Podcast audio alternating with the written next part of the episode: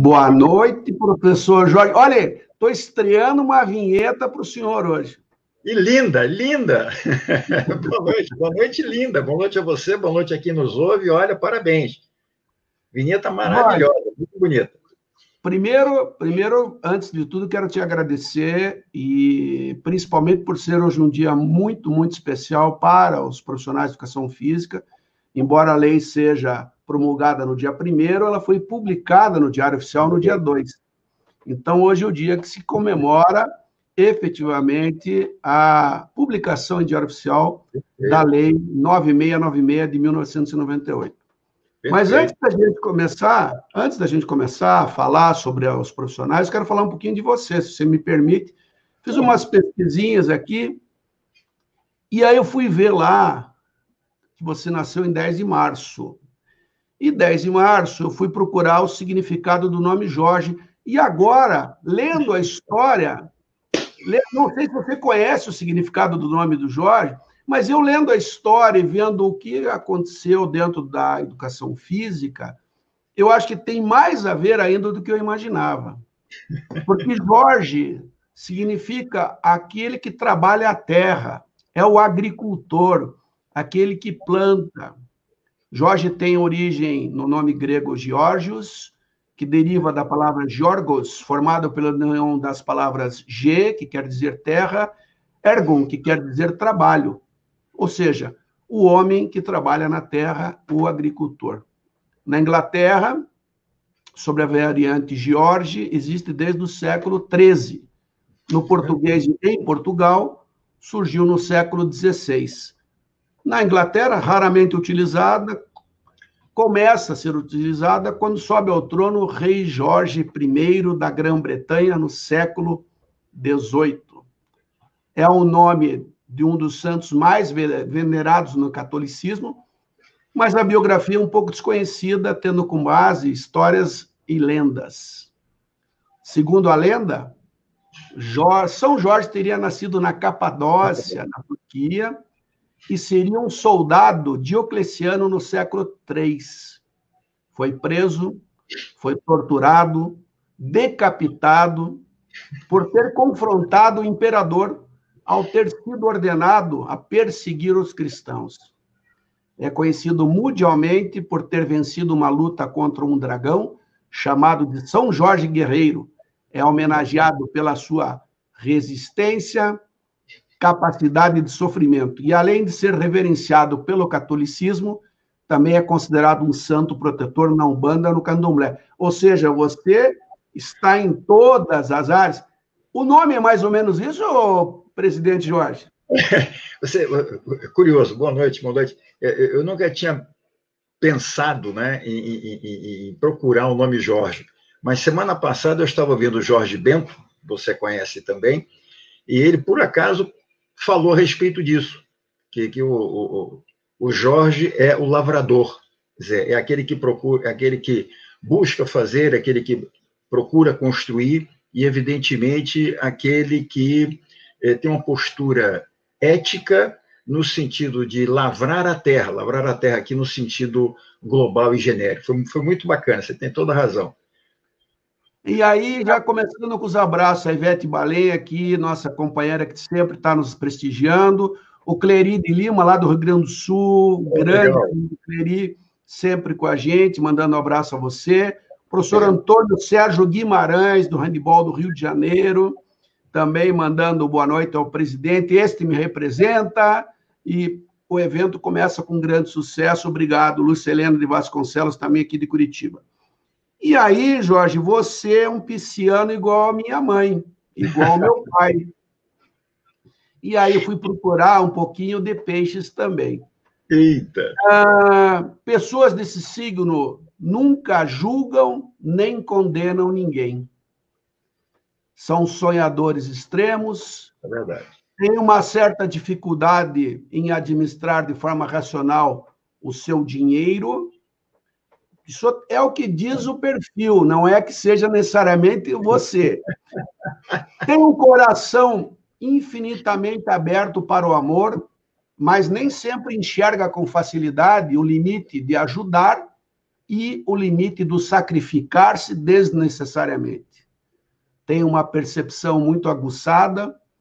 Quando tem uma ideia ou filosofia na cabeça, às vezes é muito difícil mudar.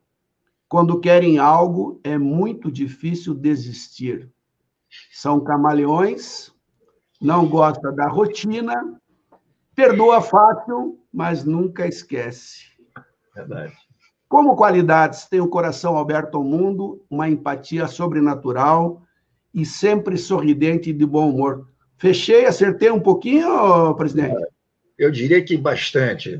Pelo menos a gente tenta viver dessa forma, porque eu acredito muito que a qualidade de vida vem disso, né? Vem do amor, vem da alegria, vem da compreensão, né? E as conquistas de pessoas são muito importantes. Eu não sei se isso é do pisciano, mas com certeza é um, é, é, é um princípio, é uma forma que eu procuro levar a minha vida com toda certeza. Jorge, eu, eu quando, quando eu falo com os convidados, e aí as coisas me surpreendem, porque a partir do momento que eu os convido, eu começo a ler um pouquinho sobre a pessoa.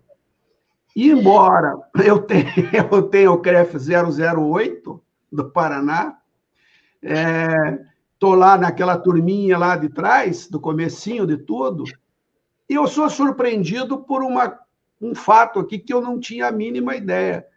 Você nasceu em Praga, na República Tcheca?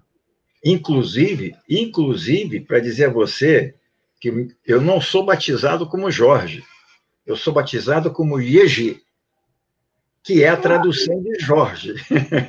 Quando eu me naturalizei, eu automaticamente traduzi o nome mas eu sou batizado, óbvio, o Svatejicek, Svatejicek, que é o nome. Meu, né? ainda bem que você mudou, ainda, ainda bem. O Steinhuber é duro de escrever, imagina se você manteve o nome de, de, de registro.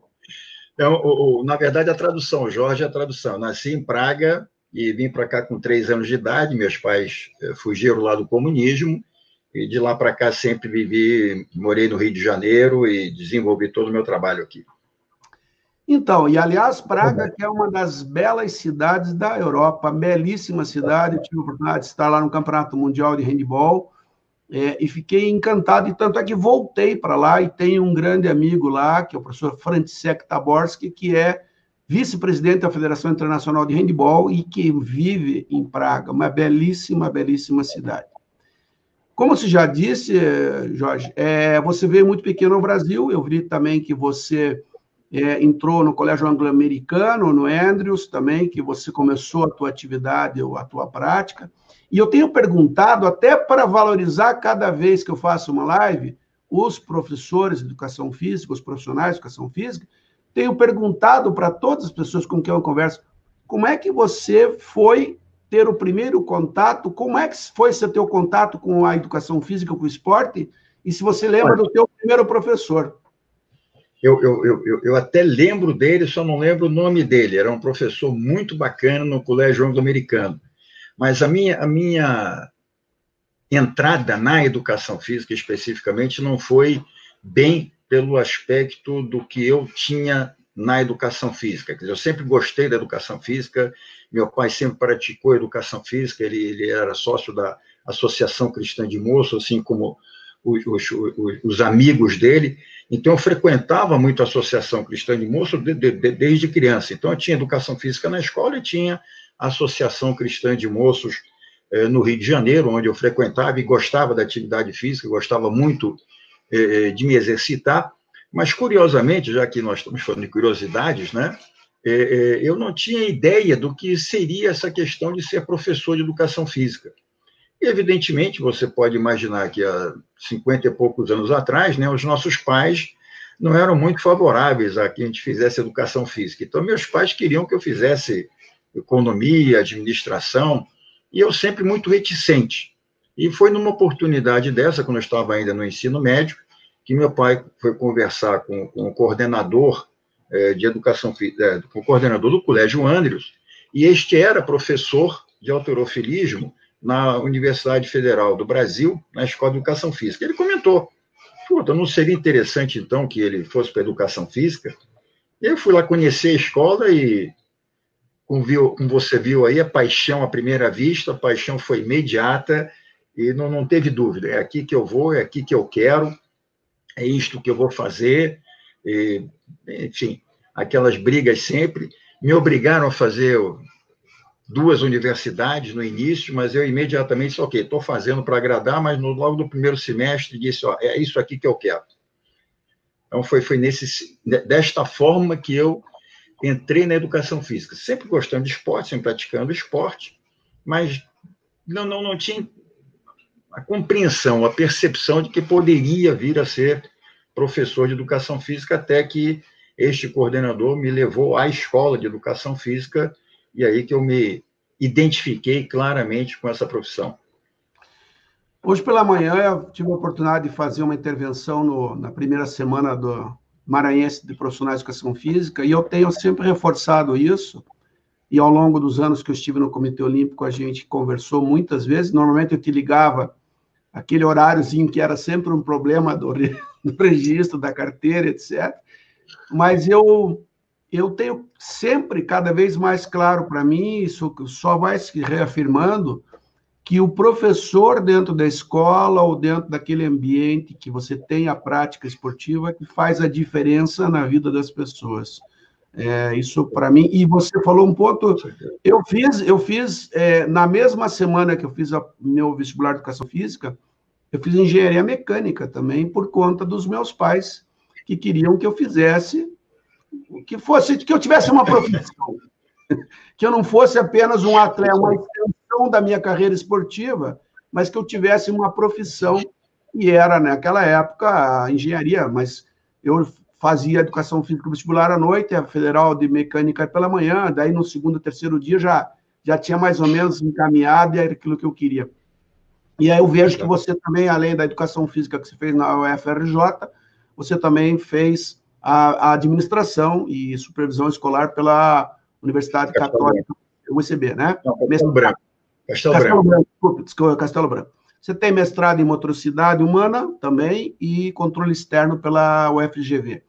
É, e nesse processo, é, Jorge, é, fica claro também e que a partir do momento que você entra na área, isso é uma coisa que eu tenho percebido e a gente constata, nem sempre o, o, o aluno ou o professor ou aquele que faz a graduação sabe exatamente aonde ele vai, para onde e qual caminho ele vai chegar, principalmente nos dias de hoje, que a, a gama de atividades que o profissional pode desenvolver é muito maior, porque antigamente você não tinha gestor de carreira, você não tinha administrador de arenas, você não tinha a parte de tecnologia do esporte e assim por diante.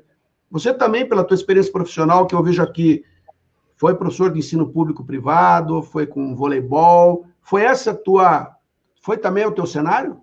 É, o, o, o, meu cenário foi muito de escola, né, de, de educação física na escola. O, o que que acontece? Eu, eu, quando fiz o curso de educação física, frequente, né, participando do curso de educação física, era atleta, mas, é, é, ao mesmo tempo, eu participava na, na, Associação Cristã de Moços. Quando eu terminei, quando concluí o curso, né, você deve lembrar que naquela época você ainda tinha uma inscrição no Ministério da Educação, você recebia uma carteirinha naquela ocasião que dizia que você é professor de primeiro e segundo grau. Eu, na, naquela ocasião, foi exatamente esse, esse sentido que naquela ocasião me chamou a atenção. Eu digo, mas espera, eu fiz um curso de educação física, e, e, e só, trabalho só na escola. Não, o não trabalha só na escola, só pode trabalhar em qualquer lugar. Mas o direito que lhe dá, o que o senhor aprendeu aqui, é para trabalhar em escola. Nas demais áreas da atividade física, na CM, é, clube, treinamento esportivo, o que você quiser fazer, você pode. Mas foi aí que eu entrei nessa questão que você perguntou. O que é categoria profissional? Ou seja, foi aí que eu percebi que nós não somos categoria profissional, que nós éramos uma função, uma função de professor importantíssima, fundamental, tanto é que eu trabalhei em escolas é, públicas, escolas particulares, sempre é, desenvolvendo atividade física, sempre preparando os alunos naquele sentido de no que hoje se fala, qualidade de vida, buscar que o aluno não só fizesse a educação física comigo, não só fizesse ginástica comigo, exercício, esporte comigo, mas sim que ele compreendesse a importância da prática da atividade física para a vida, ou seja, o que, que representa fazer atividade física, né? Já naquela ocasião, eu trabalhava nesse sentido, mas me incomodava muito esta questão que você colocou. Por que, que na escola, por que, que na formação nunca me disseram isso? E eu, quando fui procurar a Associação de Professores de Educação Física, Estado da Guanabara, não sei se alguém sabe que existiu isso, mas existiu o Estado da Guanabara. Já que nós estamos no, numa curiosidade reminiscência histórica, né? Então, é, é, e a associação, lá, lá, o pessoal da associação disse, não, Jorge, é isso mesmo. Aqui a sua célula, você tem, o seu direito está aqui, aqui ninguém pode entrar, mas o restante, e aí? Mas e por que, que nas outras atividades isso não é assim? Foi que eu entrei em contato com, com, com os documentos do Inesio Pena Marinho, documentos de, de, de, de dessa questão de que eh, precisaria, então, eh, mudar todo esse contexto, o que era uma questão bastante difícil naquela ocasião. Primeiro, que tinha muito poucos cursos de educação física, né? Eram quatro, cinco no Rio de Janeiro, dois, ah, três ou quatro no Rio de Janeiro, e no, no, provavelmente não passava de 30 no Brasil inteiro. E, eh, nesse sentido, você tentava encontrar essa questão. E quando você falava com os professores que a gente encontrava nos jogos escolares, que você foi protagonista, mas também tinha naquela época alguns jogos escolares é, municipais, estaduais, é, as pessoas falavam a mesma coisa. Não, nós estamos aqui, é, é, é ponto, e nos outros lugares, nas outras atividades, é, qualquer pessoa pode trabalhar. E aí, Jorge, o Jorge está, o Jorge está momentaneamente congelado e eu vou seguir falando aqui com vocês enquanto ele resolve lá a questão dele. É, eu converso com o professor Jorge Steinhuber, que é o presidente do CONFEF, e que Tudo está. Bem. Oi, tá, tá ouvindo, Jorge? Não, é, é, é, aquela história, deu um piquezinho qualquer no, no, no, no Wi-Fi, aí vai. Estamos tranquilos. Você já tinha concluído ou está concluindo? Não, não, só, só, só para concluir essa questão, é dizer que naquela ocasião eu já tinha, já tinha recebido essa, essa, essa mordida da mosca de que a gente tem que, de alguma forma, é, é, buscar uh, essa questão uh, de categoria profissional e de buscar esse reconhecimento. Mas a gente fala um pouco mais à frente. Vamos lá. Tá. Eu vou aproveitar aqui o Silvinho Cordeiro, lá de Blumenau, mandando um abraço também. Obrigado. E o Clerido Lima comentando que, com o teu tamanho, você teria a condição de praticar vários esportes aí, e sendo oriundo da CM, estava bem encaminhado. Com é, certeza. Você falou do processo, você falou um pouco da história também, lógico. É, no momento que você entra dentro de uma atividade física e você tem uma, uma personalidade que é uma personalidade, vamos dizer assim, de instigada pela busca de soluções. É, não sei se tem, vou até fazer uma, uma colocação que não sei se cabe, o fato da, da tua vinda, da, do teu país ter se dado da forma como se deu, é, saindo de um regime, fugindo, etc., com todas as dificuldades, talvez, ou com certeza, tenha deixado você dentro de um processo de formação não acostumado com, a, com, com o conforto e com é, aquela comodidade do processo. Tem a ver isso também, Jorge? É, com certeza. Né? Na verdade, você tem sempre a busca é, de ser revolucionário, né? no sentido de que, primeiro, você tem uma cultura, né? Você, obviamente, os pais vêm de, de, uma cultura europeia e aquilo enraiza na gente, nós temos o DNA relacionado a isso. Mas é, o que realmente motiva é o desafio, como você colocou muito bem, né? Você recebe uma, você pensa durante três anos na, na universidade que você está se preparando para poder ser um profissional, como engenheiro trabalha em todas as áreas, como médico trabalha em todas as áreas, de repente você eh, termina o seu curso, recebe seu diploma, recebe a sua carteira e diz: você só é, é só isto aqui. Não que só isto aqui tenha menos importância, deixando isso bem claro. É que, na verdade, restringe, restringir a uma função só. E realmente aquilo me instigou profundamente. Eu digo, não, tem que ser um pouco mais do que isso. Eu aprendi muito mais do que isso. Eu tenho um preparo muito mais do que isso para trabalhar com as pessoas, né? E durante a minha, a, minha atividade profissional, que eu fiz lá o concurso para o estado Guanabara, fui aprovado, fui trabalhar em colégio particular, e já trabalhando, é, isto me deixava cada vez mais é, instigado para essa questão. Eu digo, poxa, mas nós estamos trabalhando com pessoas, nós não trabalhamos com robô só, não é só aquela atividade ali tem muito mais do que isso. E fora desse, desse, desse, desse segmento aqui, era importante que fossem pessoas que tivessem esta qualificação. Isso realmente me instigou e, e, e me deu aquela energia e vontade de sacudir um pouco esse, sacudir essa poeira, sair desse, desse, dessa zona de conforto que você colocou e construir, tentar construir, mexer nessa questão do que é. E efetivamente, naquele primeiro momento, eu fui me alinhar às associações, né? porque o que existia naquela ocasião, onde a gente podia encontrar capacitação, um pouco de atualização, eram as associações de professores de educação física. Né? Até porque eram poucos os professores, então muitos, quase a maioria, nos conhecíamos, então você fazer curso de capacitação, treinamento, vem professores de fora para nos orientar, era sempre uma, uma, uma forma da associação aglutinar as pessoas, mas era aquele aglutinar no sentido de social, bate-papo, conhecimento, e não ainda é, de busca de uma unidade para uma luta é, é, de categoria profissional. Isso foi acontecer um pouco mais à frente, mas foi importante. Esse primeiro momento é sempre importante, a base, né? Você, você coloca, você fala do, da história também, e você chegou no Brasil em 49, e, e, e, os primeiros movimentos que a gente tem aí, que eu pude pesquisar, aconteceram exatamente nessa nesta época.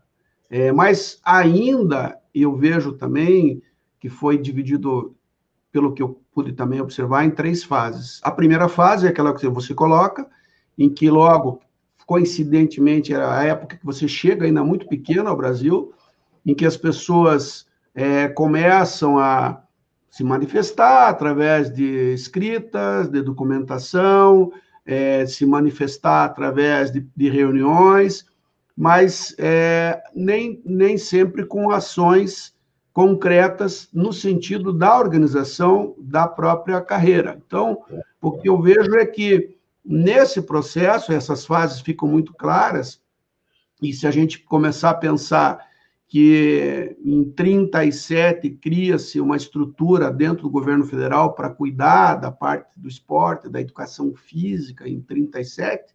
Eu ainda tenho a minha carteirinha, eu tenho a minha carteirinha do MEC aqui, hein? A minha eu carteirinha. Eu tá guardadinha aqui a minha.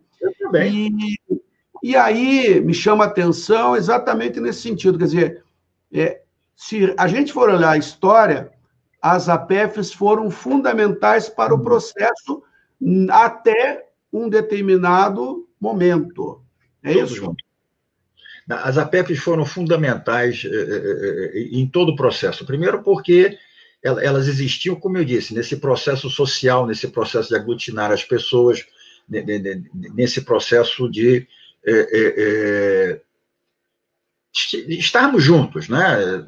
conhecendo, atualizando, etc. E, e, em seguida, realmente já começando a fazer essa instigação, quer dizer, esses questionamentos. Eu, eu acredito que nesse ponto, é, como você disse muito bem, a minha a, a vinda para o Brasil, eu nunca tinha pensado nisso, agora que você está me instigando, que eu estou refletindo, dizer o seguinte, quando você chega no Brasil, quando você vem de fora, né, e evidentemente teus pais, é, quando chegam aqui, você não tem aquela condição financeira ou condição social razoável, né, eu me lembro que eu sofri o que hoje chama muito de bullying, né? Naquela, naquela época o pessoal mexia muito, oh, olha o gringo, olha isso, olha aquilo, é, enfim. Hoje a gente sabe que aquilo era bullying, né? É, que, que, naquela ocasião a gente não, não sabia disso, tinha aquelas provocações e você tinha que ganhar essa força para superar isso, né? Então acho que penso que é, nessa reflexão essa, essa, essa, essa força essa, essa, esse desejo de, de, de, de, superação já vem desde aquela época, quando você tem aquelas provocações de criança, você passa, supera aquilo, depois você entra na faculdade, faz uma faculdade achando que é, é, é, um caminho, pensando que é uma coisa, de repente se forma é outra, aí você entra no, no, no processo é, de, de, de, intervenção profissional, gosta daquilo, tem um paixão por aquilo, realmente encontro até hoje vários alunos é, que, que, que, estão é, muito bem formados e que lembram da, da, da nossa relação, mas ao mesmo tempo você se preocupa em dizer, mas e daí? Por que, que a gente não pode ser mais do que isso? Por que, que a gente tem que ser é, exclusivo a isso? Eu, eu, penso que aí entra um, um, um, fator também que o Tubino falava muito, que é a contextualização, né? Tem que contextualizar. Aquele período você tinha poucos cursos de educação física, depois nós tivemos um boom dos cursos de educação física na, na década de 60, 70 para 80, mas ainda num período em que a atividade física era muito uma questão de estética e modismo, né? Era aquela barriguinha para dentro, bundinha para fora, fazer atividade física muito mais é, é, é, em razão disso do que qualquer outra coisa. E nesse processo, ficava muito difícil você é, inserir um profissional, porque ali era, era, uma coisa muito de modismo, então é, não, não funcionava. O, o, o, o, contexto mesmo que nos ajuda, que, que aí você é como você diz muito bem, tem que ter percepção é, do momento quando você pode fazer alguma coisa quando você não pode fazer alguma coisa, né? Eu vou ser treinador, se eu sou treinador, quando é que eu tenho que trocar o, as peças, quando é que eu tenho que mudar o jogador, enfim, tudo é um, é, é, é, é um momento. Eu sempre trabalhando na, na, na, associação, sempre mexendo nesse, nesse processo, temos que estar juntos, temos que fazer a unidade, nós temos que ser responsáveis por nós mesmos, surge o, o, a questão de que a atividade física deixa de ser modismo e começa a entrar a questão da necessidade, da necessidade de atividade física, a questão do sedentarismo, a questão da obesidade, e quando há este boom, começa, a, a, eu me lembro bem que isso foi de uma certa forma na época do Cooper, né? Teve aquele, aquela onda de todo mundo correr. E um ano, um ano e pouco depois, começou a ver o quê? Uma série de lesões. As pessoas começaram a, a se lesionar, ou seja, as pessoas passavam a entender que era necessário fazer atividade física, mas haver lesões. Então, aí foi o momento de dizer: opa, vejam só, se vocês estão se lesionando é porque quem está orientando não está com conhecimento adequado para evitar essas lesões foi aí que o, o, o movimento dentro das associações começou a crescer, no sentido de percebermos que o profissional de educação física poderia ser, na verdade, já naquela época dizia deveria, mas poderia ser o protagonista dessa questão, o profissional que eh, eh, poderia evitar essas lesões na medida em que ele conduzisse esse processo. Então, houve uma, uma circunstância interessante ali, desse contexto de aproveitamento da oportunidade para podermos trabalhar isso. Né? É, é, óbvio que foi, fundamental essa questão da associação, para dizer bem claro que até o, o, o, momento, até 1990, todos os movimentos foram sempre é, oriundos e calcados na Associação dos Profissionais de Educação Física, inclusive naquela época pela Federação das Associações, nós tínhamos uma FBAPF, né? É, e você foi presidente da PF Rio também, né, nesse, nesse período. Eu me lembro que eu tive, eu tive, eu tive alguns eventos trabalhando no ENAF Posse Caldas, que o Conturce tinha a, o seu stand de venda de livros, e ele também era um grande entusiasmo desse, entusiasta desse processo. E aí você tocou num, num ponto em que, numa determinada fase, a, a, a, atividade física era muito de modismo, era quase que uma atividade de lazer. Você atribui a essa fase, porque vamos falar de 1940 como um marco inicial, anos 40, e aí em 1980 a gente tem uma primeira tentativa de organização legal da profissão, quando ela essa lei é vetada pelo presidente, então, na época, José Sarney. Esse veto veio muito em função da, da, da da cara que a, a, atividade tinha, ou do professor de educação física tinha naquele momento? Não, não, não. Ali tem, tem, um, tem um processo histórico bastante interessante, né? porque é, já na, na, no início da década de 80, há, uma, há, há um interesse, começa a haver um interesse maior dos profissionais de educação física, dos professores de educação física, através da Associação dos, dos Professores de Educação Física. Né? E aí começo a ver alguns colegas nossos eh, também se graduam em Direito, outros se graduam em Psicologia, e começam a dizer o seguinte, então nós temos que criar um, uma, uma, uma OAB, uma Ordem dos Profissionais de Educação Física, ou nós temos que criar um Conselho de Profissionais de Educação Física. E um, e um, e um profissional, um professor de Educação Física, Beno Becker, do, do, do, do Rio Grande do Sul, é, é também formado em Psicologia, faz a proposta no início de 80, de que eh, nós deveríamos ser, poderíamos criar, poderia ser criada a ordem eh, dos, profissionais de educação física. Como ele tinha uma boa relação eh, política lá, ele cria esta possibilidade. No Rio de Janeiro, nós tínhamos um professor chamado Amorim, que era de direito, disse, não, então vamos criar um, perdão, ele, ele, o, primeiro, o Beno Becker foi o conselho, e o, outro, queria, o Amorim queria a ordem. E aí nós fizemos uma, uma reunião é, no sentido de que precisava se discutir isso. Só que o Beno Becker já havia entregue uma, é, essa proposta, essa, essa ideia para um deputado, e o deputado do Rio Grande do Sul apresentou já um, o projeto de lei é, no Congresso Nacional. Mas apresentou o projeto de lei para quê? Para criar o Conselho dos Professores de Educação Física. E que, que nós fizemos? Nós ficamos muito entusiasmados com aquilo. E num evento realizado em Minas Gerais, naquela época eu participei, eu era gerente do Esporte para Todos, nós era um, era um projeto nacional fantástico, tinha revista, tinha é, é, livro, tinha programa radiofônico, estava espalhado pelo Brasil inteiro. O Lamartine era o mentor filosófico desse processo. Enfim, era um boom e as, e as APEPs eram as responsáveis, era o braço de todo esse, esse trabalho. E nós realizamos um congresso é, é, em Minas Gerais, no Mineirinho, na época o, o, o, o que é hoje presidente do, do Conselho de Minas Gerais era uma espécie de secretário de esporte na ocasião, nos cedeu o Mineirinho e nós fizemos um, um, um belíssimo congresso lá. E nesta ocasião, nós chamamos o Inesio Penamarim para que pudesse ser refundada a federação, a FBAPF, Federação das, das APEFs, das Associações de Professores de Educação Física. E ele, então, disse pra, com todas as letras para nós, ó, não dá para regulamentar a profissão de professor de educação física. É impossível regulamentar vocês serem professor de educação física. Professor, professor é uma função, se você regulamentar professor de educação física, é professor de matemática, professor de história, então, professor é uma função necessária, mas que não há como você dividir, subdividir uhum. a função de professor. E aí trouxe uma proposta, não, vocês poderiam ser chamados kinesioantropólogos, ou que, cinesioantropólogos. Aí disse, não, peraí, aí não, não dá. Aí nós fomos fazer uma pesquisa junto aos professores, né, e eh, não, não teve chance. Já estava incorporado, está incorporado em nós sermos professores de educação física. Então, qual era a saída?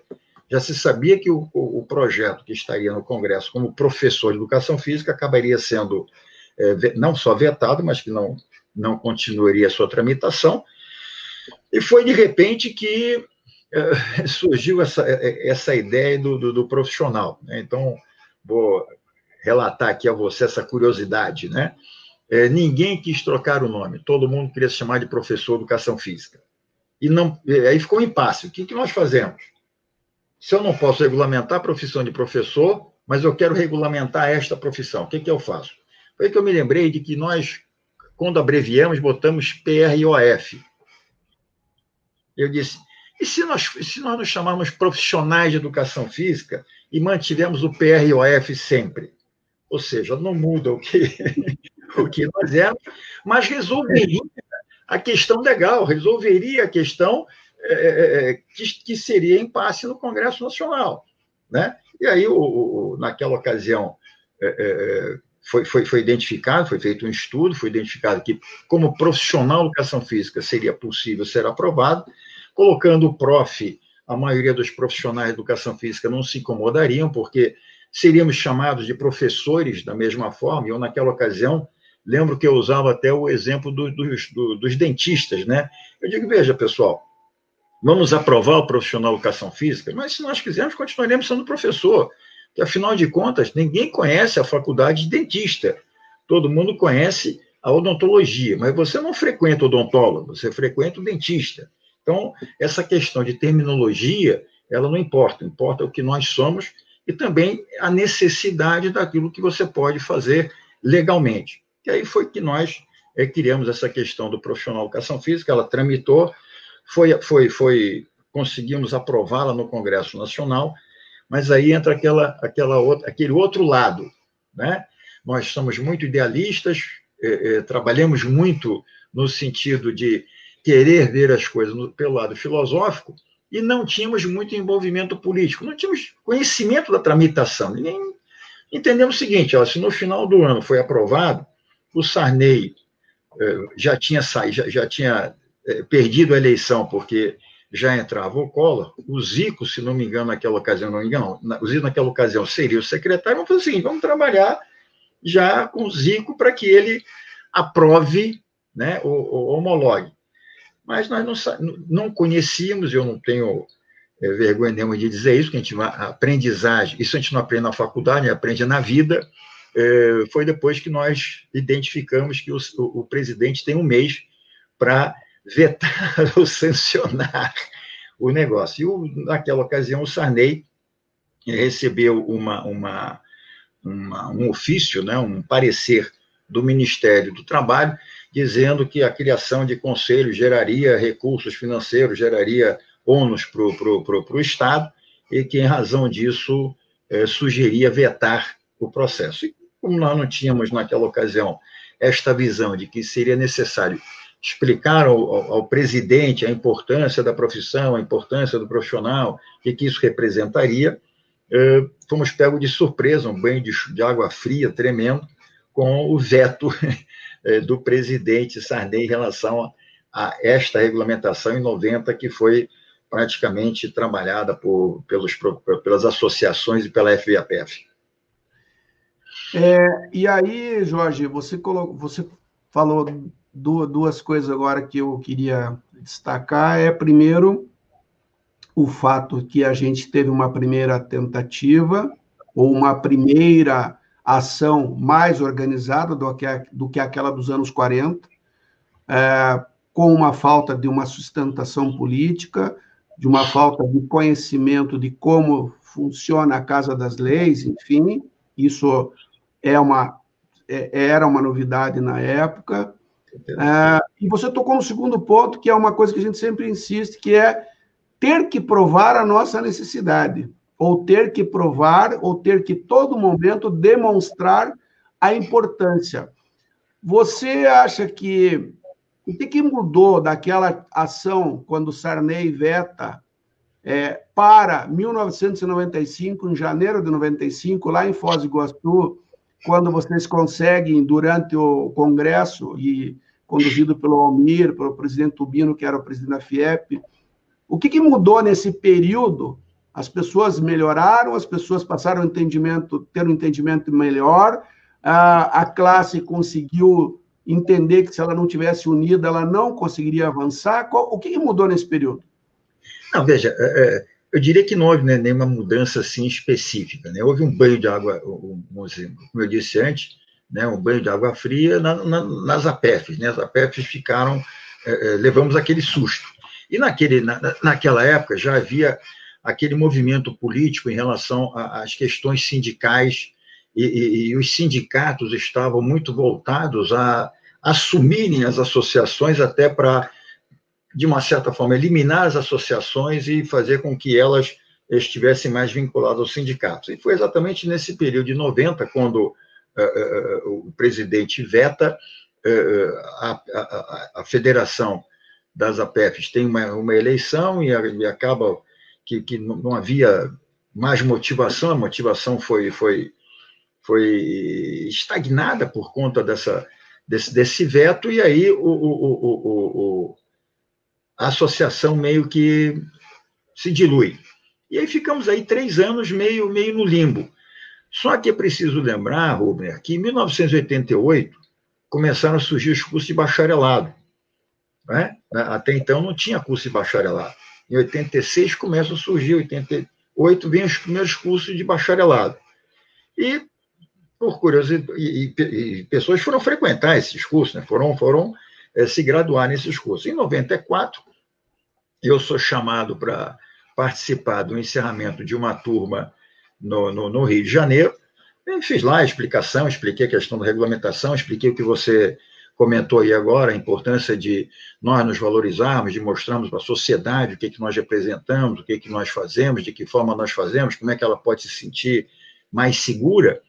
E 40, 45 minutos depois, vamos ao debate, e um, um dos é, é, formandos vira, me pergunta, professor, senhor sabe que o nosso curso aqui é de bacharelado? Eu digo, olha, realmente eu, sinceramente, não, não, não, não me atentei para isso, mas tanto faz o, meu, o que eu estou falando aqui, tanto serve bacharelado quanto para licenciatura.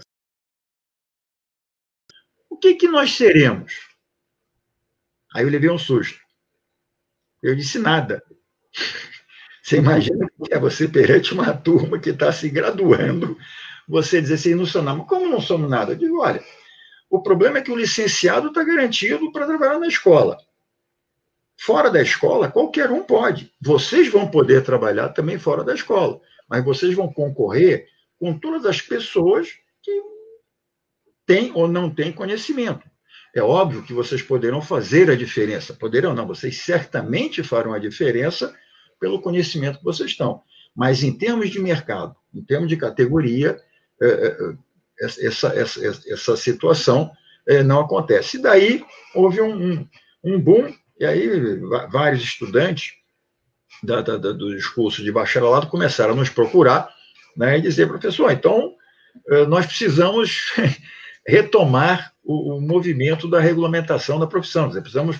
Eu disse, olha, o processo é esse, tem que fazer um projeto, tem que ter um deputado, aí entra nesta altura do campeonato, obviamente, nós já tínhamos passado por algumas questões é, políticas, já tínhamos entrosado um pouco, tínhamos conhecido um pouco o parlamentar, já, já tínhamos um pouco de, de vivência e conhecimento a respeito das questões é, legislativas. Foi aí que, em 94, o pessoal é, instigando para acontecer, nós fomos buscar um resgate, e é muito importante essa, essa parte, nós fomos buscar um resgate da FBAPF, que naquela ocasião estava praticamente desativada, bastante desativada, e não, não, não tinha muita influência, mas eh, entendimos que era importante desenvolver esse trabalho. E participamos de um congresso, não conseguimos demover o pessoal é, de entrar na luta pela regulamentação, mas conseguimos, conseguimos que no congresso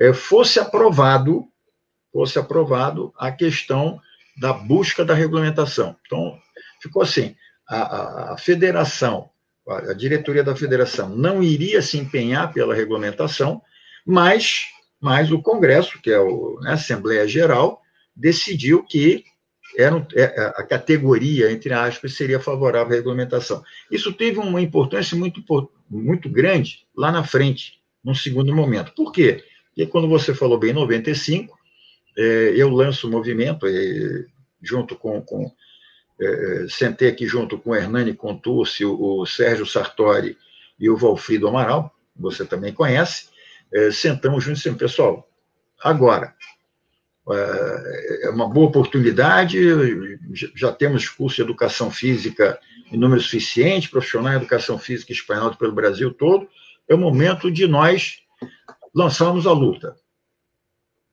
Estamos de acordo? Estamos. Então, Fomos a Foz do Iguaçu, eu pedi ao Tubino, conversei com o Tubino, o Tubino achou a ideia interessante, apoiou a ideia e sugeriu que o Almir nos desse a oportunidade para lançar um movimento no, no, na abertura do Congresso.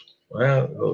E o Congresso, naquela época, se não me engano, era no Cinema Salvati, que tinham quase 2.500 pessoas, era uma barulheira infernal, vinha pessoal do Chile, vinha pessoal de Rondônia, de Roraima, e o pessoal do Brasil inteiro com batucada, fazendo uma barulheira.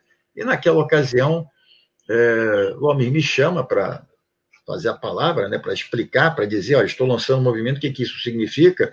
Certamente a maioria das pessoas ali não tinha a mínima ideia do que seria uma situação dessa.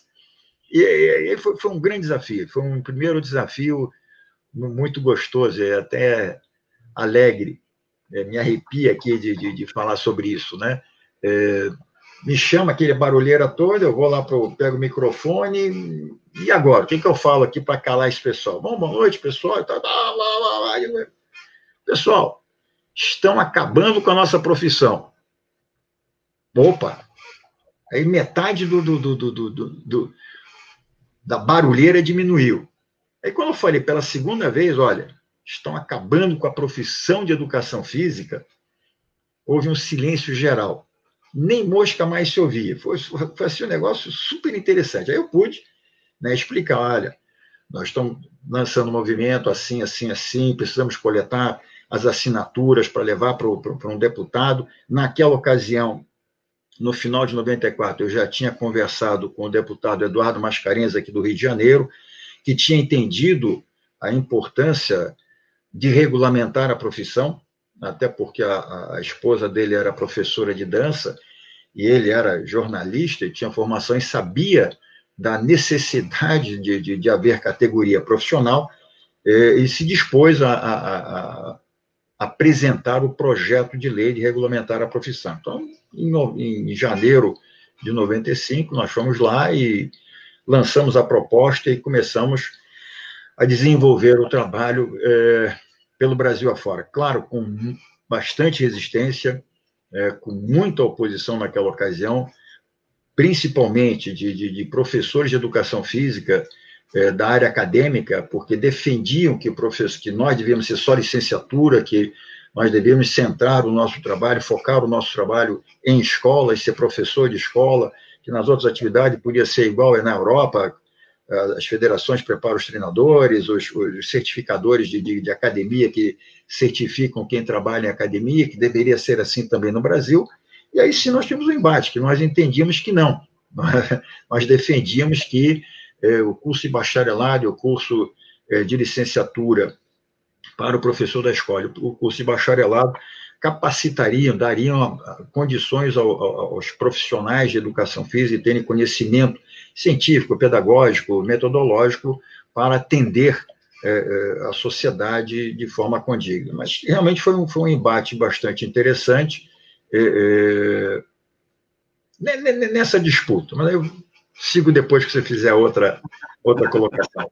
eu estou aqui, eu tô aqui, quero mandar um abraço para o Leonardo Fará, para a Silvana Soares de Curitiba, a Sandra Schobiner de Londrina, o nosso amigo Jair Graça de Campo Mourão, Beleza? Tem algumas perguntas aqui que quero depois entender melhor. O professor Antônio Sérgio, Antônio Sérgio Guimarães coloca que, que o presidente tinha conhecimento que antes dessa luta existia professores autorizados pelo Ministério da Educação e Cultura dentro do setor de educação física que ministravam classes. Ele é, é, tinha uma, uma possibilidade, só teve essa possibilidade depois de 65, quando fez o curso. É, e aí, se não me engano, se posso até, minha cabeça não é a mesma, igual a tua jovem. Eu acho que eu estava nesse congresso em janeiro de 95, lá em Foz do Iguaçu. Eu acho que eu estava. E aí, Jorge, Jorge, a gente enfrentou, porque nesse momento também me dispus aqui, e o João Batista Correia, o Bata, era uma pessoa que era muito ligada à PF, e a gente começou a também visitar os cursos de educação física. E a gente também sofreu uma série de questionamentos, uma série de perguntas, uma série de, de dúvidas sobre a real capacidade e a real importância da, da profissionalização ou da criação do conselho. Mas eu tenho dito também, Jorge, que quando a gente fala com os atletas de alto rendimento aqui, que são os que são medalhistas olímpicos, as pessoas olham quando você está em cima do pódio, mas ela não vê o que, que aconteceu no início da tua carreira para você chegar no pódio. E não são todos que chegam lá. Não são muitos que chegam lá, são poucos que chegam lá. E aí nós estamos falando de uma, de uma iniciativa, de um movimento que começa mais robusto, mais organizado, mais, enfim, com apoio da sociedade, em 95, e que leva, e aí temos aí trocas de membros da comissão dentro do Senado e da Câmara, temos uma série de mudanças políticas que criam uma dificuldade para que só em setembro de 98 a gente tenha efetivamente é, a promulgação da lei 9696. É isso, e esses três anos foram os anos mais difíceis ou foram os anos que realmente demonstraram que, que era essa hora ou não era mais? Ora, foram, foram anos desafiadores, muito interessante. Primeiro que você lembrou bem é, que nós procuramos, é, instigamos os organizadores de evento, né? Bata, ENAF, Fitness Brasil, os próprios eventos que o Hernani é, organizava no Rio de Janeiro, nós fomos é, é visitando esses, esses eventos para ir nas salas, na, nas salas das atividades que nesses eventos não se falava só em educação física escolar, né? nesses eventos se falava sobre ginástica, falava-se sobre as academias, se falava aonde esses profissionais vão desenvolver trabalho. Então era importante mostrar para eles, olha, nós estamos aqui para mostrar que vocês, é, é, tendo uma categoria profissional, vão ter melhor qualidade, vão ter mais reconhecimento por parte da sociedade. Então nós rodamos esse Brasil inteiro é, é falando sobre isso. Paralelamente, o processo tinha que caminhar, tinha que tramitar no Congresso Nacional. Quer dizer, nós temos que trabalhar em duas frentes. Nós temos que trabalhar na frente de esclarecer aos profissionais de educação física, aos estudantes de educação física, o que representa uma categoria, qual era a importância de se criar a categoria profissional. Ao mesmo tempo, tínhamos que trabalhar no Congresso Nacional mostrando a importância de ser uma categoria profissional. Por quê? E qual era o desafio ali, eh, Rubens, que você tem toda a razão. A maioria dos deputados tinham tido uma educação física escolar que não era aquilo que nós pregávamos. Né? Tinham tido uma educação física escolar daquele de um, dois, três, quatro, ou bolinha, e quiser para mim, professor, mas o que o senhor está dizendo aqui não é o que eu tive na minha escola, não. O senhor não está falando bem a verdade. E aí nós temos que mostrar, não, mas olha, olha aqui o que está acontecendo, olha as atividades físicas, olha o conhecimento que ele tem. E aí a surpresa, porque a maioria dos parlamentares desconheciam esse conhecimento todo que nós recebíamos na, na, nas universidades. E aí foi muito interessante, porque o, o, o, estava em vigência já a Constituição de 88 e o Congresso é avesso a regulamentar a profissão. Né? E aí ficava aqui, mas vocês querem regulamentar a profissão? E aí nós fomos buscar, junto à assessoria é, jurídica do Congresso, qual seria a possibilidade de regulamentar a profissão. E aí tinham três situações. Tinha que ser um curso, tinha que ter curso superior, tinha que ser risco à saúde e risco à vida. E nós fomos provar de que as atividades físicas estavam enquadradas nessas três questões e que o profissional de educação física poderia ser, deveria ser a pessoa que daria condições para isso. Ou seja, provamos que nós estaríamos enquadrados na possibilidade de regulamentar a profissão. Então, tipo assim, teoricamente, nós conseguimos é, é, explicar aos profissionais de educação física a importância de ser categoria profissional, a importância da regulamentação para nós, enquanto profissionais. Para o Congresso, nós conseguimos provar esta questão. Aí tínhamos um segundo desafio, né? que era a questão que, naquele período, você lembra bem, tinha aquela questão de a esquerda estar é, aflorando muito. E esses professores que eram contrários à regulamentação da profissão tinham muita influência junto a esses parlamentares de esquerda. Tanto é que o, o, o, o processo, de uma certa forma, ficou parado e nós sofremos uma. Na, na, na ocasião que o, o Mascarenhas apresentou, o Paulo Paim, na época, era deputado federal, foi o responsável pela é, é, por conduzir o processo. Era o relator, relator. relator do nosso, relator do, nosso do, do, projeto de lei que estava tramitando. E nós fomos uma, uma reunião em, em Rio Grande do Sul, no Rio Grande do Sul, é, junto com o, o, o, o chefe de gabinete do, do Eduardo Mascarenhas, convocados pela Universidade Federal do Rio Grande do Sul, no qual a proposta era explicar toda essa questão aos professores do Rio Grande do Sul. Para nossa surpresa, estava acontecendo lá um encontro dos estudantes de educação física, e aquilo foi armado para que, no meio da nossa, da, da, da nossa explanação, os estudantes é, comparecessem, é, entrassem no, no, no recinto da, da, da, onde estava o, o, o Paulo Paim, que naquela ocasião tinha. Ele é um, um de esquerda, ele é, é, é, voltado à esquerda, e tinha uma relação muito boa com esses estudantes.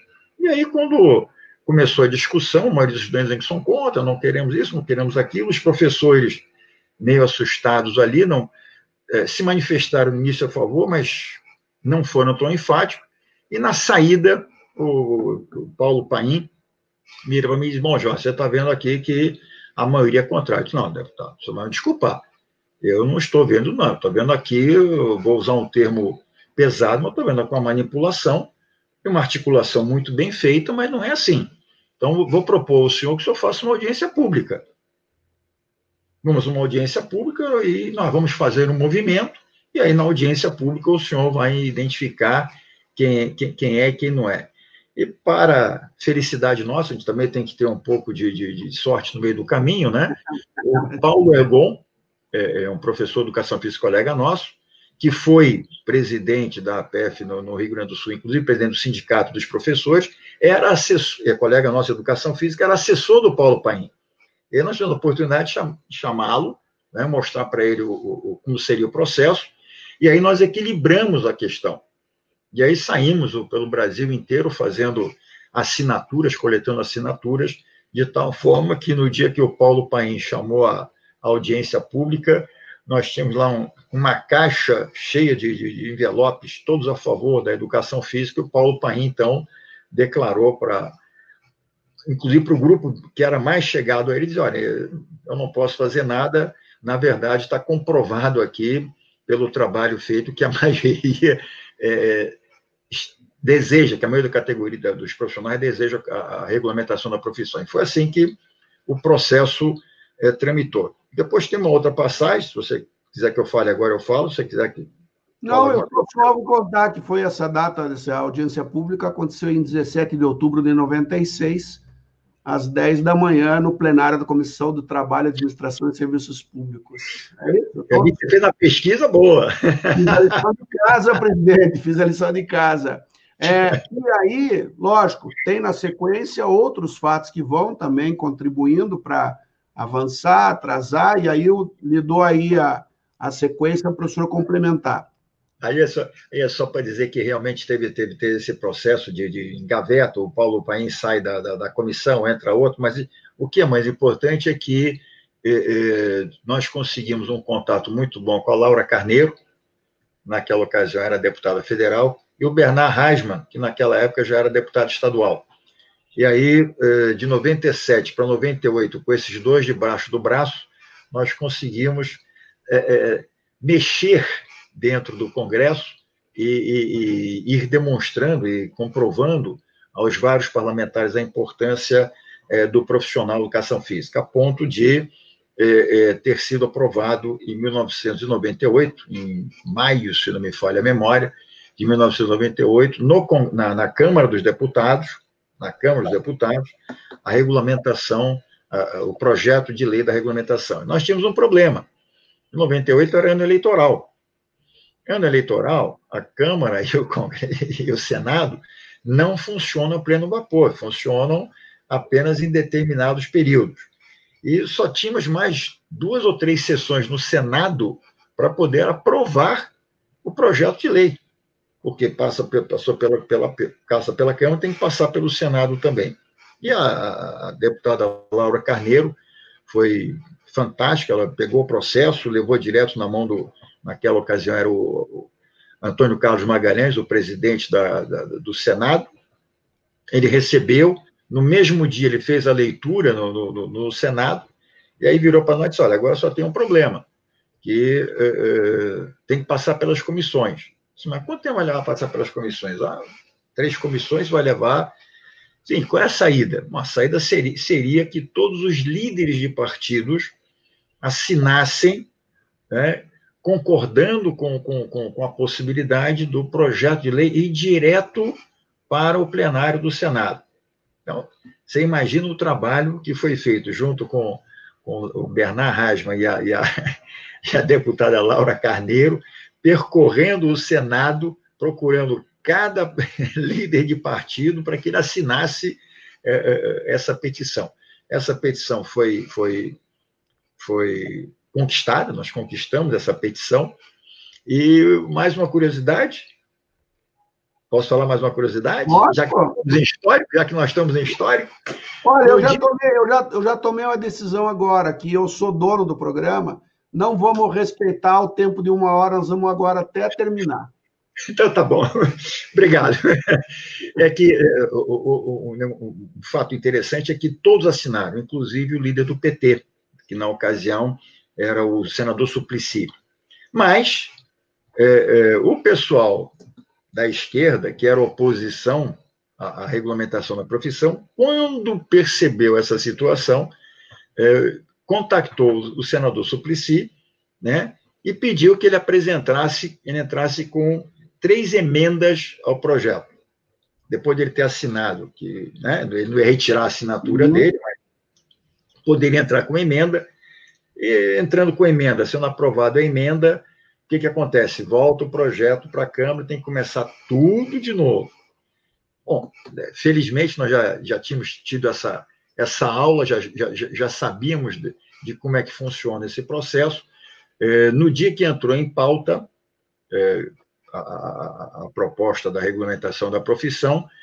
Uh, nós vimos que o senador estava apresentando três emendas, conversamos com a Laura Carneiro, que ficou presente, acompanhando o processo, e aí nós tivemos um trabalho hercúleo de conversar de, com, com os senadores, no sentido de derrubar os as propostas de emenda que o, que o senador Suplicy estava apresentando, né?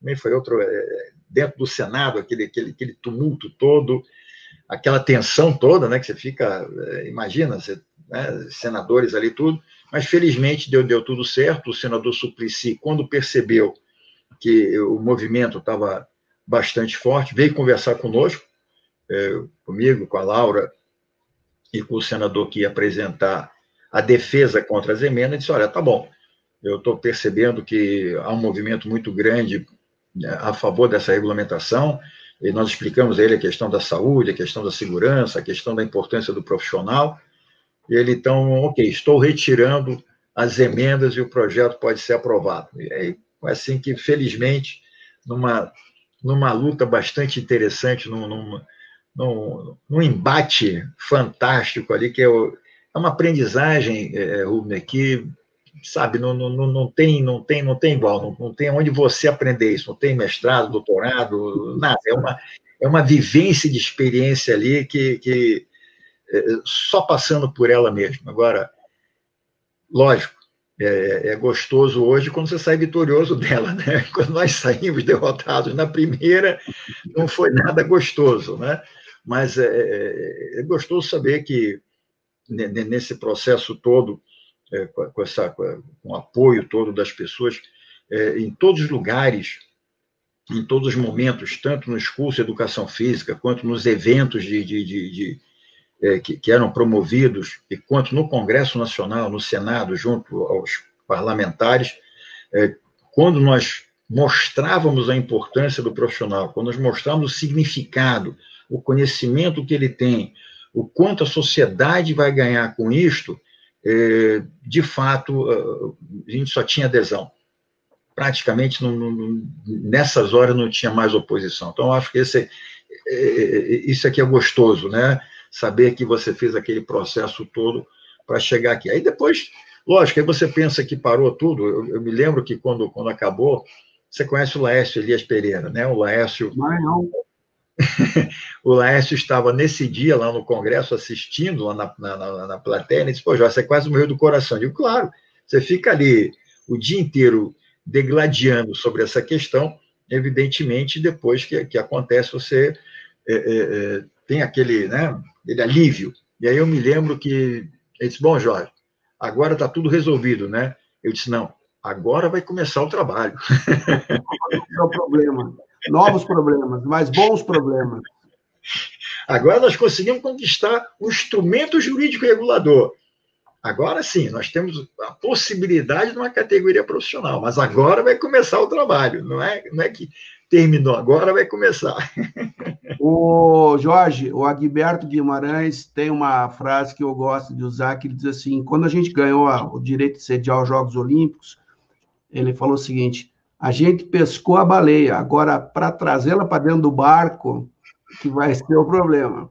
Eu queria fazer algum, alguma, alguma pontuação no que você disse, até para que você é, me corrija se eu estiver errado. Primeiro, que esse é um dos, dos, das, dos senadores que teve um papel importante foi o senador Francelino Pereira, que fez o discurso é, para a defesa e para um longo e brilhante discurso, que é o que eu li, para poder, nesse dia, também ter essa aprovação. Você acredita, e nós estamos falando em 98, que era é, o primeiro, estava terminando o primeiro mandato do Fernando Henrique Cardoso, que essa aprovação também teve um interesse político por parte dele, porque ele estava partindo para um segundo, um segundo mandato, essa é uma primeira leitura que eu faço. É, depois da, da promulgação da lei, ele acaba no segundo mandato já, ele cria o Ministério de Esporte, que não, até então não existia, talvez como consequência da demonstração da força que o movimento tinha colocado. E como último ponto aqui, eu vejo que por uma questão de reconhecimento, vocês voltam a 99 a Foz do Iguaçu, onde o primeiro grupo de conselheiros toma posse. Fiz uma síntese geral, é isso? É, é, um, um pequeno, uma pequena modificação na, na, na, na, sua questão em relação ao Fernando Henrique, é, no sentido dele ter visto uma possibilidade é, do primeiro para o segundo mandato. Não, não, não, não foi bem isso, não. É, vou colocar aqui, vou, vou, vou, já que nós estamos nos momentos históricos, vou relatar é, uma questão que possivelmente ainda não, não, não está bem escrita em relação a isso. O Fernando Henrique, naquela ocasião, o presidente Fernando Henrique, naquela ocasião, ele estava é, lutando no sentido, defendendo que os conselhos profissionais fossem entidades privadas, é, é, no sentido de que elas eram autarquias públicas vinculadas né, ao Ministério do Trabalho, e ele defendia que a, a, os conselhos profissionais deveriam ser entidades privadas. Tanto é que num, num, numa lei anterior, ele tinha sancionado dentro desta lei esta modificação no sentido de que os conselhos profissionais fossem entidades privadas. Nesta ocasião, bate na mesa dele o projeto de lei aprovado.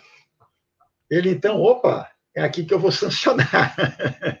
e aí sancionou a lei exatamente nesse, nesse contexto do entendimento que ele tinha, ou defesa que ele fazia naquela ocasião, de ser entidades privadas. Óbvio, depois as, os conselhos entram com, com, uma ação de inconstitucionalidade, isto é aprovado pelo Superior Tribunal Federal, e tá, as, os conselhos hoje são uma autarquia pública sui generis, não vinculadas ao governo, mas não são entidades privadas. Com uma razão muito simples, senão não poderiam fazer a fiscalização profissional obrigatória.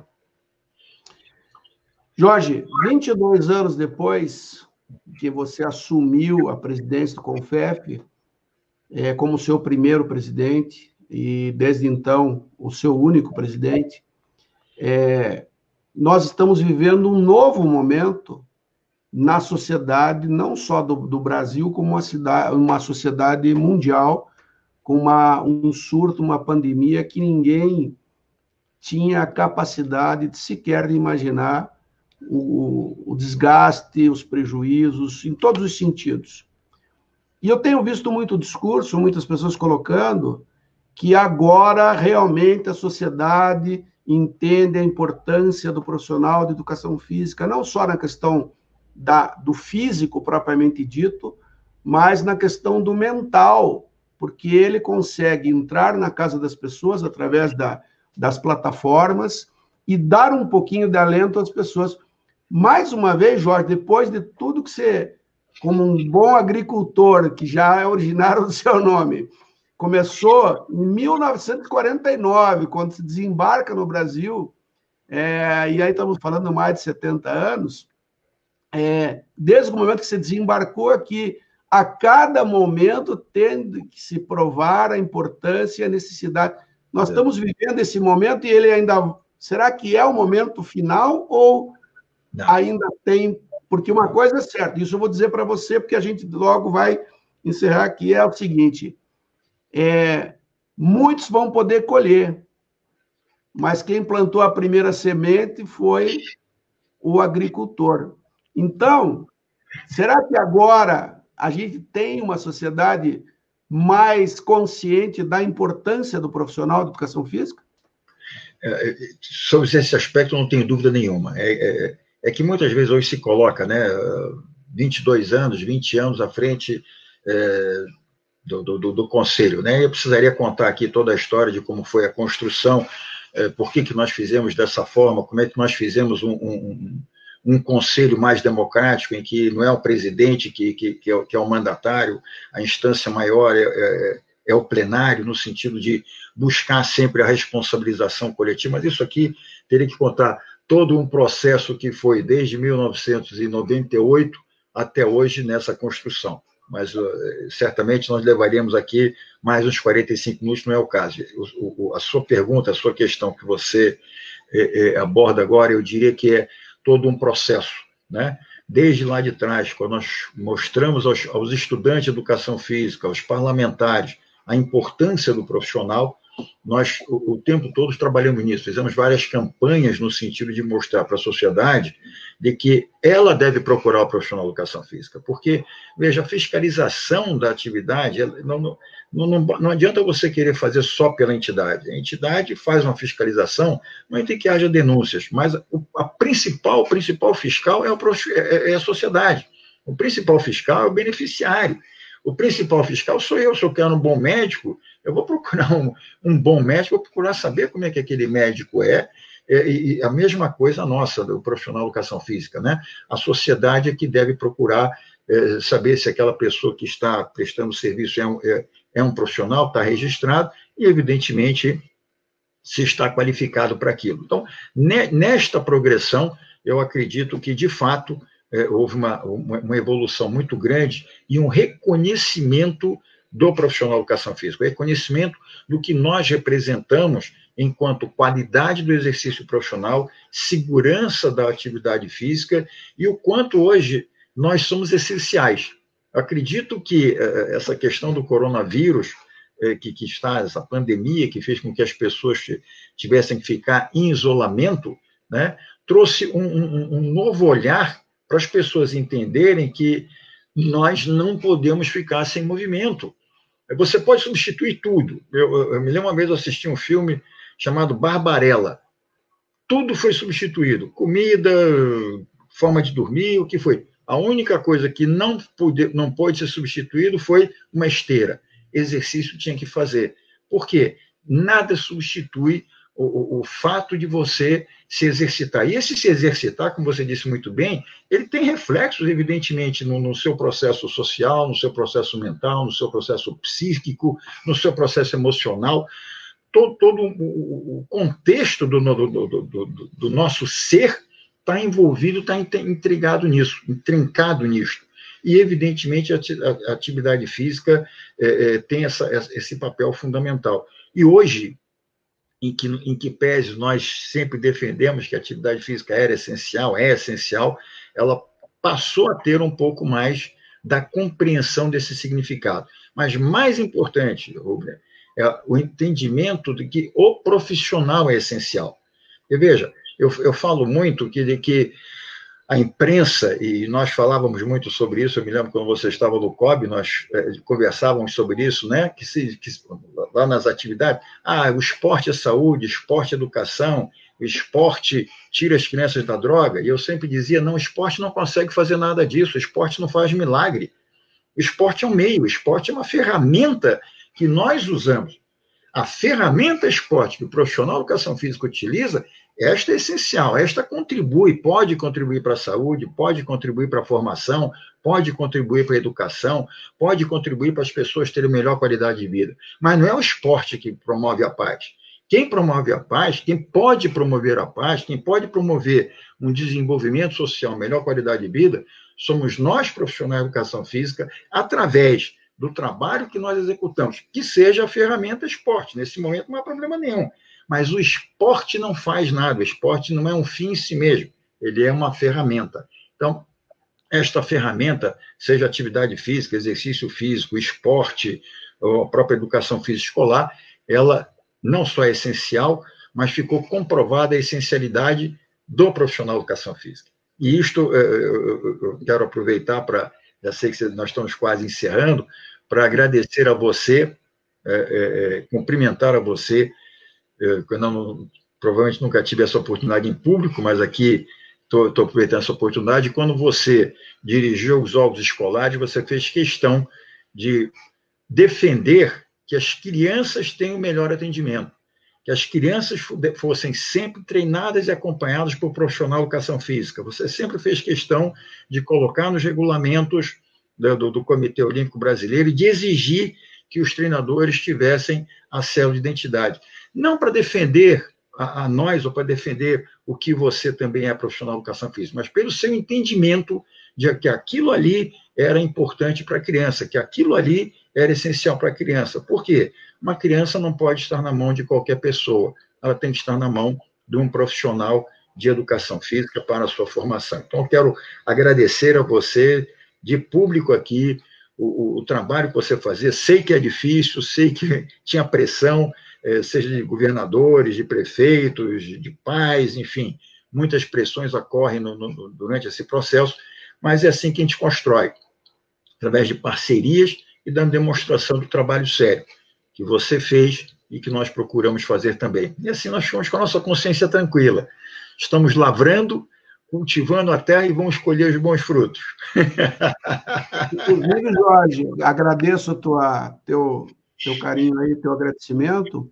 E da mesma maneira que eu defendi a cédula da identidade ao profissional, eu defendi a exigência da cédula de identidade para a criança, porque é uma questão básica de cidadania. Uma pessoa que não tem uma identificação não é para os jogos escolares, é para a vida dela. Ou seja, eu dou dignidade a essa pessoa e eu dou a condição dela ter como se identificar.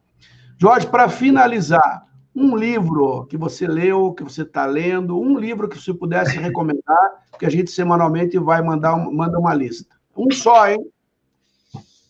Você não vai puxar a biblioteca aí, hein, Jorge?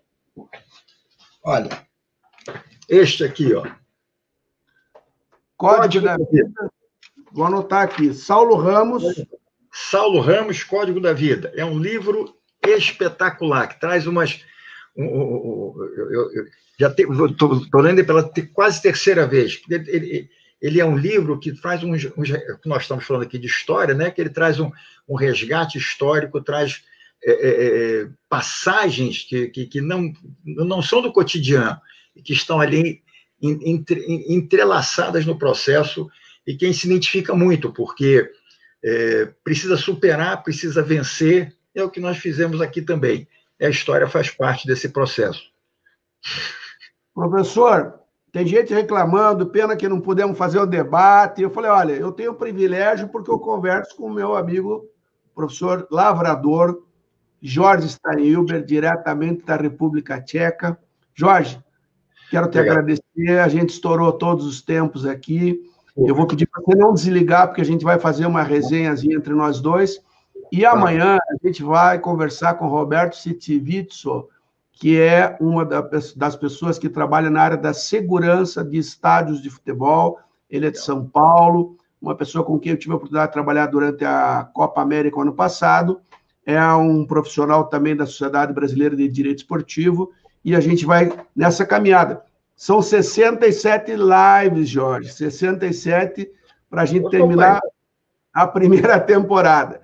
Então, eu queria fazer esse agradecimento. Obrigado. o nosso abraço a todos e obrigado aí por terem participado.